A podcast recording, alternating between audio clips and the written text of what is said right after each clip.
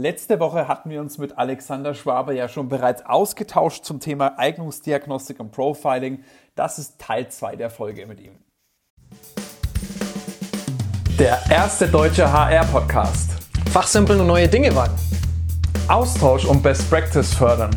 Ins Personal muss mehr investiert werden. Wie sieht die Zukunft von HR aus? Was macht denn für dich generell ein gutes Interview aus? Was für mich ein gutes Interview ausmacht? Für mich ein gutes Interview, ähm, absolut in der Methodik, wie man sowas, wie man sowas aufzieht. Also ich finde, ein gut gestaltetes Interview sollte definitiv äh, mindestens teilstrukturiert sein. Du brauchst gleiche Fragen, die du an Bewerber stellen kannst, damit du im Endeffekt auch die Antworten vergleichen kannst. Mhm, Wenn du mhm. einfach nur ein freies Interview führst, nach Bauchgefühl, nach dem Motto, ey, okay, ähm, ich habe zwar so ein paar Fragen, die ich irgendwie mal ganz gerne stelle, aber so an sich äh, suche ich mir die auch immer wieder aus. Dann kannst du nach hinten raus die Bewerber nicht miteinander vergleichen. Wenn du die gleichen Fragen gestellt hast, kannst du die Antworten daneben legen und sagen, okay, der hat so drauf geantwortet, der hat so drauf geantwortet, der hat so drauf geantwortet. Was dann gut und schlecht ist, äh, das ist ja von Unternehmen zu Unternehmen dann auch spezifisch. Aber ähm, Punkt 2 sollte das meiner Meinung nach auch auf jeden Fall vordefiniert sein, weil du der erste Schritt ist sozusagen, sich eine Struktur und Leitfäden für das Interview an sich zu überlegen, aber auch einen vorgefertigten Katalog mit Musterantworten zu haben, dass man wirklich genau weiß, hey, okay, diese Antwort ist sehr gut einzuordnen, diese Antwort ist mittel einzuordnen und diese Antwort ist äh, sehr schlecht einzuordnen, damit man da auch einfach ein Gefühl für hat.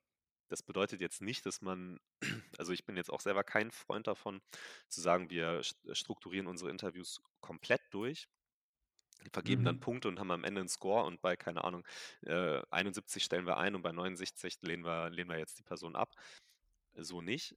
Aber wenn du eine, eine Liste mit vorgefertigten Musterantworten hast für sehr gut und sehr schlecht, hast du zwei Punkte. Zum einen die Vergleichbarkeit wird von Interviewer zu Interviewer ähm, sozusagen ver wiederum vergleichbarer, weil eine Person kann ja genau gleich antworten, aber vielleicht interpretiert der eine das wieder anders als der andere, wenn du jetzt in einem Team arbeitest. Und es hilft unglaublich neuen Kollegen ein Gefühl dafür zu kriegen, was in der Firma jetzt genau gebraucht wird und was nicht. Mhm. Nee, ich finde das auch wirklich ein super Ansatz. Also ja, diese Vergleichbarkeit muss irgendwie gegeben sein und da musst du halt einfach die, die gleichen Fragen stellen, um da einen Vergleich ziehen zu können. Ich finde es aber auch super, dass ihr sagt, ihr macht, also wenn ich es jetzt richtig verstanden habe, auch einen Teil, der wirklich komplett ohne Struktur ist, wo man sich mal frei unterhalten genau. kann. Ähm, weil das habe ich schon auch oft von Kandidaten, auch in der Vergangenheit. Ich habe auch viele ITler rekrutiert und vermittelt, vor allem, die gesagt haben, ja, so Interviews, wo man wirklich weiß, das ist einfach nur ein Fragenkatalog, der, da werde ich nur behandelt wie eine Nummer in Anführungsstrichen, Kandidat Nummer 1, Katalog runterrattern, sondern dass da auch so generell dieses, dieses, dieser menschliche Funke, dass man den auch überspringen lassen kann. Da muss man sich auch einfach mal ganz frei und ohne irgendwelche Schemata, sag ich mal, unterhalten, damit natürlich da auch wirklich ein gutes Gespräch daraus entstehen kann und auch so eine persönliche Bindung, glaube ich, nochmal ganz anders aufgebaut werden kann, als wenn man da nur einen Fragenkatalog abarbeitet und dann, ja, danke, tschüss, äh, wir melden uns. Absolut. Also das Ganze ist bei uns sogar fast noch eine, fast noch eine Stufe weiter. Ähm, wenn, wenn du so ein Interview, ich sag mal, diesen strukturierteren Teil, wenn du den am Anfang abgehakt hast und du merkst, okay, das ist jetzt wirklich jemand, ähm, den, den wollen wir ja potenziell wirklich sehr, sehr gerne hier haben, dann äh, ist es mal sehr spannend, wie sich so ein Gespräch dann in der zweiten Hälfte auch verändert. Dann wird es fast von einem Bewerbungsgespräch zu einem Verkaufsgespräch. Weil dann kommst du an den Punkt als, als Personaler, dass du sagst, okay, alles klar, jetzt, jetzt drehen sich ein bisschen gerade die Rollen, jetzt muss ich ihm, jetzt muss ich aber auch mal zeigen, nicht nur, ähm, nicht nur rauskriegen, was, was der Kandidat kann, sondern jetzt muss ich mich hier mal präsentieren und zeigen, ähm, wie, wie ich unser Unternehmen dann auch darstellen kann, dass der auch Bock mhm, drauf mhm. bekommt, hier bei uns zu arbeiten. Und ähm, das ist halt ganz, ganz spannend. Also ich sag mal, auch wichtige Fragen sind für uns immer Kandidaten auf jeden Fall, das ist auch Standard bei jedem Interview, eine der ersten Fragen, was ist dir in deinem Job besonders wichtig? Was muss da sein, damit du dich wohlfühlst beim Arbeiten? Ja, Und da kriegst ja. du auch unglaublich viele Antworten, die dann schon sehr, sehr aufschlussreich sein können. Genau, da würde ich noch mal ganz kurz reinspringen. Äh, äh, du hast jetzt wahnsinnig viele Fragen schon genannt und wie ihr das macht in dem Prozess und so weiter. Und das ist ja ja, da ist sicherlich einige Zeit und Hirnschmalz reingeflossen. Wie habt ihr das zeitlich denn äh, abgedeckt? Habt ihr, beziehungsweise wie habt ihr euch inspirieren lassen? Ich meine, du wirst jetzt auch nicht, ich weiß nicht, was du studiert hast, äh, tatsächlich konkret, aber das ist ja schon sehr psychologische Richtung auch und so weiter. Also habt ihr da irgendwie irgendwelche Ressourcenbücher genutzt, ja, äh, wie ihr da euch herangehangelt habt? Oder habt ihr da irgendwelche Blogs, die ihr gelesen habt? Oder wie, ich drehe es mal rum. Wie habt ihr das denn gemacht äh, in der Problemsituation? Wie habt ihr es gelöst? Ja, also das ist ähm, tatsächlich, äh, ich habe vom Background her habe ich Soziologie und dann im Master ähm, General Management studiert. Okay. Und Spannende Kombination. äh, ja, absolut. Ähm, wobei ich sagen muss, jetzt für das konkrete, für den ko- konkreten Aspekt hast du halt recht, das geht wirklich schon sehr in eine psychologische Schiene. Ähm, zum einen stehen wir sehr gut im Austausch mit der, mit dem Lehrstuhl Arbeits- und Organisationspsychologie hier von der Universität in Leipzig. Mhm. Einfach, wie gesagt, auch zum Thema Netzwerkaufbau haben wir, wir haben gemerkt, uns fehlen da Kompetenzen. Ähm, sind wir einfach an die Uni gegangen, weil wir gesagt haben, hey, okay, da sitzen auf jeden Fall aus der Wissenschaftsschiene sehr, sehr fähige Leute. Ähm, dann haben wir, habe ich selber sehr viel dazu gelesen. Also einfach so, ich sag mal, die Klassiker von, von Cunning und von Schuler. Das sind so die, hier in Deutschland einfach sehr, sehr führend sind, was, was Eignungsdiagnostik angeht und das auch auf einem sehr guten Niveau einfach ähm, betreiben. Sowohl, ich sag mal, Kapitel aus sehr, sehr dicken Lehrbüchern, als auch einfach mal sehr leichte YouTube-Videos. Vom Cunning Mhm. gibt es so 15 Minuten Wirtschaftspsychologie, kann ich an der Stelle mal sehr empfehlen, wenn man mal zwischendurch mehr so Entertainment mit ein bisschen Info-noch-Gehalt haben will ist das schon sehr gut. Wobei der Infogehalt auch nicht zu unterschätzen ist. Da steckt schon, ähm, der belegt das immer sehr, sehr gut mit seinen ganzen ähm, Studien und so weiter. Das ist schon vernünftig. Und dann, eine Sache darf man ja auch nicht vergessen. Du kannst so einen Prozess noch viel, viel ähm, strukturierter und härter noch mit aufziehen. Du machst aber irgendwo immer einen Trade-off. Also bei uns ist es jetzt so, dass wir sagen, okay, mit den Absprungraten, die wir haben, können wir gut leben. Das ist noch in Ordnung. Wenn wir jetzt anfangen würden, zum Beispiel Intelligenztests mit reinzunehmen, die, wo sich die Wissenschaft absolut einig ist, dass Intelligenz immer noch der beste Prädiktor für zukünftige Arbeitsleistung ist, Mhm. wenn du jetzt mal alles andere mit ausklammerst. Okay. Ähm, wenn du jetzt aber anfängst, Softwareentwickler durch so zweistündige Hardcore-Intelligenztests zu schicken, ja, dann viel Spaß, wenn du da noch überhaupt mal einen findest, der darauf Bock hat. Das ist, Genau. äh, darf man nie, nie vergessen, dass man sagt, okay, Eignungsdiagnostik ist nicht nur dieses, wie kriege ich die besten Verfahren und wie kriege ich die besten Antworten raus, sondern es ist auch, hey, okay, wie reagieren die Bewerber denn darauf? Ja, das fand ich, war jetzt nämlich auch so eine Frage, äh, die mir da noch in den Sinn gekommen ist. Ich meine, ihr rekrutiert ja eh schon international, äh, auch aus Russland hast du ja gemeint. Genau. Und da habt ihr naturgemäß dann ein größeres Feld, in dem ihr euch bewegt, Kandidaten von der Kandidatenseite her. Äh, trotzdem ist es, wie du es gerade angesprochen hast, äh, die Leute springen einfach ab. Und da ist es, glaube ich, auch, wie du gesagt hast, so eine, so eine, ja, eine sehr feine Linie, wo man es dann äh, übertreibt oder halt auch nicht. Ähm, da muss man, glaube ich, immer äh, unterscheiden. Habt ihr da irgendwelche Prozesse, wie ihr das, wie ihr das dann macht, wo ihr sagt, okay, jetzt müssen wir da nachjustieren oder ist es dann aus dem täglichen Doing? Genau, also das kommt halt alles übers, übers, übers Tracking. Also dass wir wirklich genau sagen, wie viele Interviews werden oder wie, wie viele Personen kommen durch welche Station Mhm. halt noch durch und aus welchen Gründen ähm, schaffen sie bestimmte Stationen nicht. Wenn jetzt einfach zu viele Leute durch eine Testaufgabe fallen, weil sie die sozusagen bearbeiten, aber zu schlecht sind, dann weiß man, okay, äh, da wurde im Vorfeld nicht, nicht, nicht gut genug ähm, äh, gefiltert oder der, die Kandidaten, die angeschrieben wurden, haben nicht zu dem Profil gepasst, was wir eigentlich suchen. Wenn man jetzt aber merkt, okay, äh, die, die Bewerber machen die Testaufgabe gar nicht, da kommt gar keine Lösung zurück oder die, äh, wie man so schön sagt, die ghosten einen einfach auf einmal, weil dann man die gar nicht mehr erreicht, dann weiß man, okay, vielleicht habe ich in dem Interview keinen guten Job gemacht, das Ganze vernünftig zu, zu verkaufen. Vielleicht ist aber auch die Testaufgabe einfach so konzipiert, äh, dass es die Bewerber eher abschreckt und vielleicht müssen wir da nochmal was anderes machen. Das Mhm. ist sozusagen das Quantitative. Auf der anderen Seite auch immer qualitatives Feedback einholen. Von den Bewerbern, mit denen man dann sozusagen das nächste Interview führt, immer fragen, und wie hat dir die Testaufgabe gefallen? Wie, wie hast du den Prozess bisher wahrgenommen? Muss man natürlich sagen, kriegst du halt immer ein verzerrtes Bild, weil es sind ja die Leute, die nicht abgesprungen sind. Richtig, die ja. Leute, die abgesprungen sind, äh, die zu fragen, ähm, ist tendenziell Schwierig. eher schwierig, weil selbst wenn die dann negative, ich sag mal, das negativ wahrgenommen haben, sagen die es ja auch in der Regel nicht. Ja. Okay, das heißt, ihr habt jetzt wahnsinnig viele, ja, Kriterien oder wahnsinnig viele Ausschlagpunkte, wo ihr sagt, da, da entscheidet sich, ob der zu uns passt oder nicht.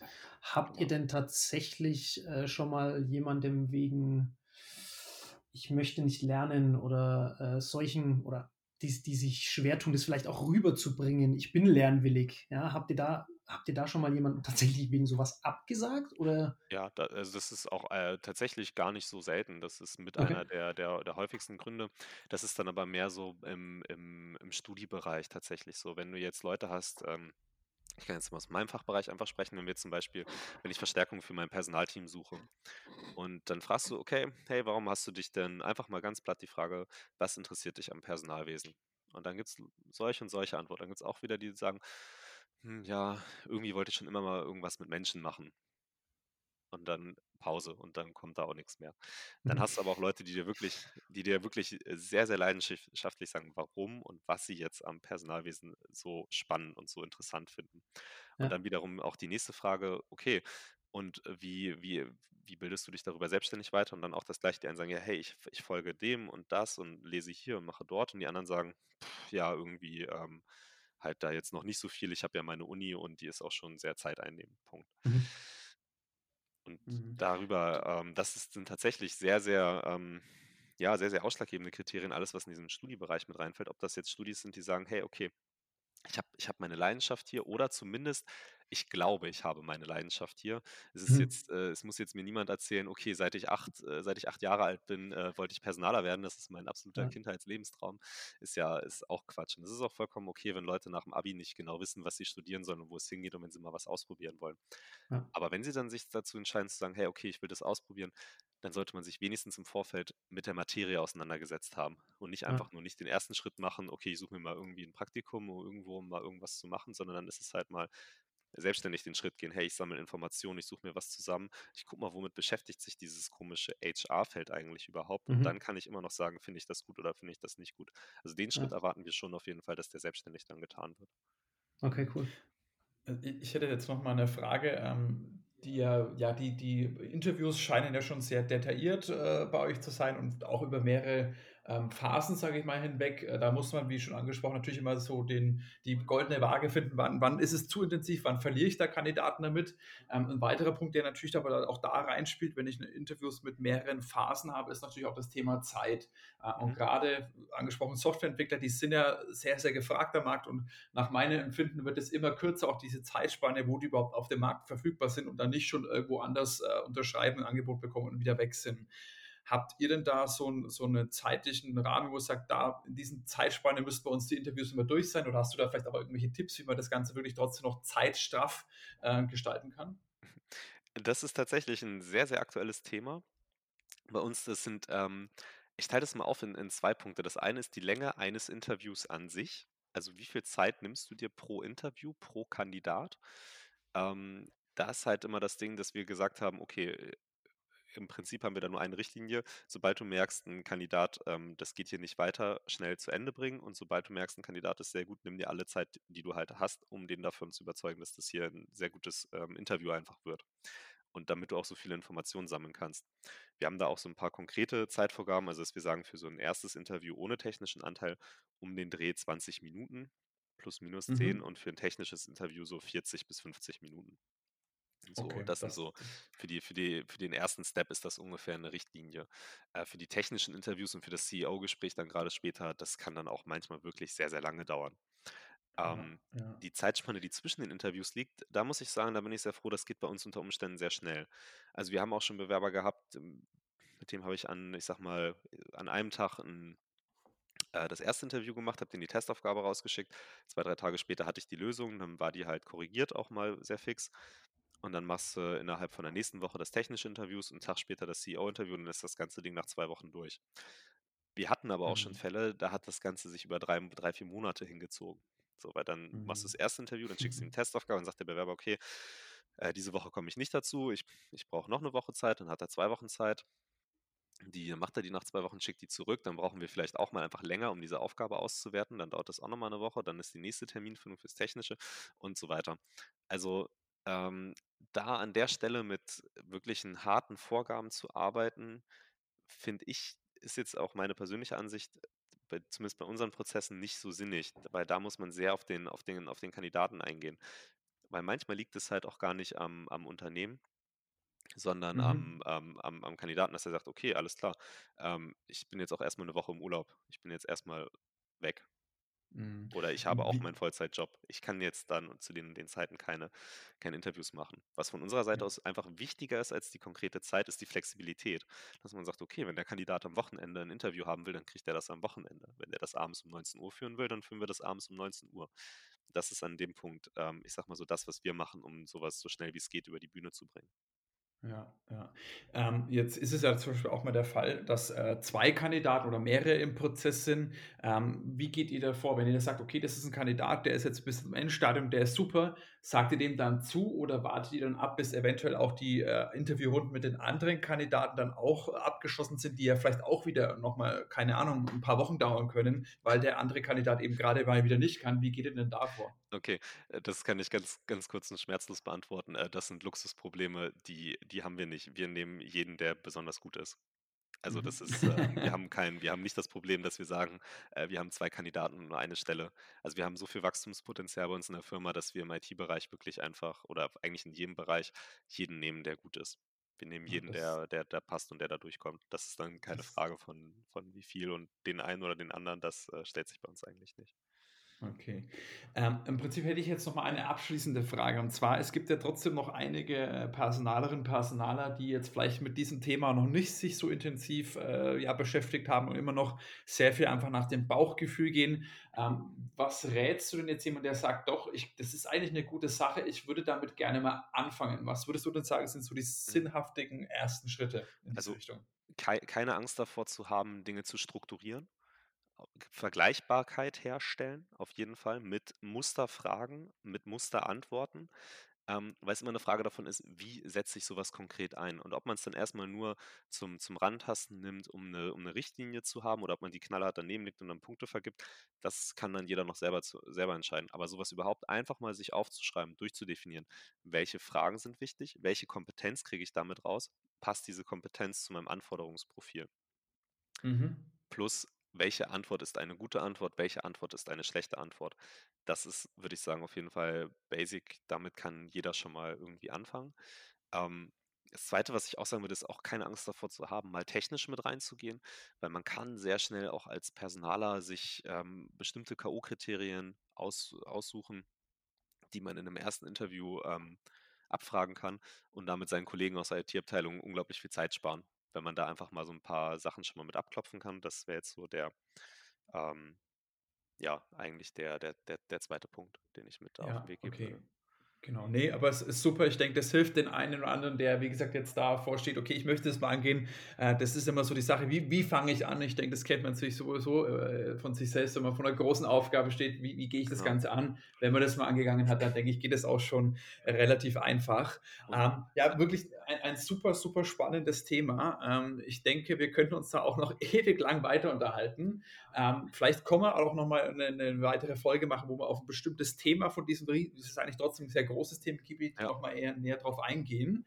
Ähm, da würde ich jetzt mich auch freuen, wenn äh, die Podcast-Hörer natürlich auch ihren Input geben, wenn die sagen, oh, ey, das und das, jedes, dieses oder jenes interessiert mich noch mal besonders stark, könnt ihr dazu noch mal ein bisschen näher drauf eingehen, ähm, dann schreibt es gerne in den Gruppen, schreibt uns auch direkt äh, gerne eine, eine, Nachricht. Wir können da auch den Kontakt mal zum Alex herstellen, wenn das für dich in Ordnung ist, falls jemand noch mal eine spezielle. Nachfrage hat. Ähm, und ansonsten, ähm, ja, würde ich mich auf jeden Fall jetzt an dieser Stelle schon mal ganz herzlich bei dir bedanken, Alex. Wie gesagt, ich denke, eine weitere Folge wird es in der Zukunft auf jeden Fall geben. Ich denke, dass, äh, da hast du super viele spannende Sachen zu berichten. Gibt es sonst noch irgendwas, was du mit den, den Hörern mit auf den Weg geben möchtest? Also an sich, wie gesagt, eigentlich nur diesen, diesen Punkt, setzt euch, setzt euch mit dem, mit dem Thema auseinander, weil eine Sache, die wir jetzt noch gar nicht angesprochen haben, ist, es wird auch für die Bewerber einfach fairer weil dieses Bauchgefühl, wenn man sich dann einen Punkt, den wir nicht angesprochen haben, sind Interview-Effekte. Dieses Bewerber kommt rein und man hat schon nach den ersten drei Sekunden Daumen hoch, Daumen runter. Das muss halt einfach mal aufhören. Ähm, mhm. Man muss wirklich mhm. sagen, okay, lasst uns objektive, faire und vernünftige Personalauswahl betreiben und nicht dieses, ähm, okay, ich bin seit 20 Jahren Personaler, ich kann am Händedruck entscheiden, ob Hop oder Top, weil das ist einfach nicht ähm, zeitgemäß und nicht angemessen. Genau, das würde ich sagen, ist doch ein gutes Schlusswort. Dann äh, freuen wir uns in, auf die nächste Folge in zwei Wochen wie immer und äh, macht's gut von meiner Seite. Ciao. Bis dann, ciao, ciao. Ja, tschüss.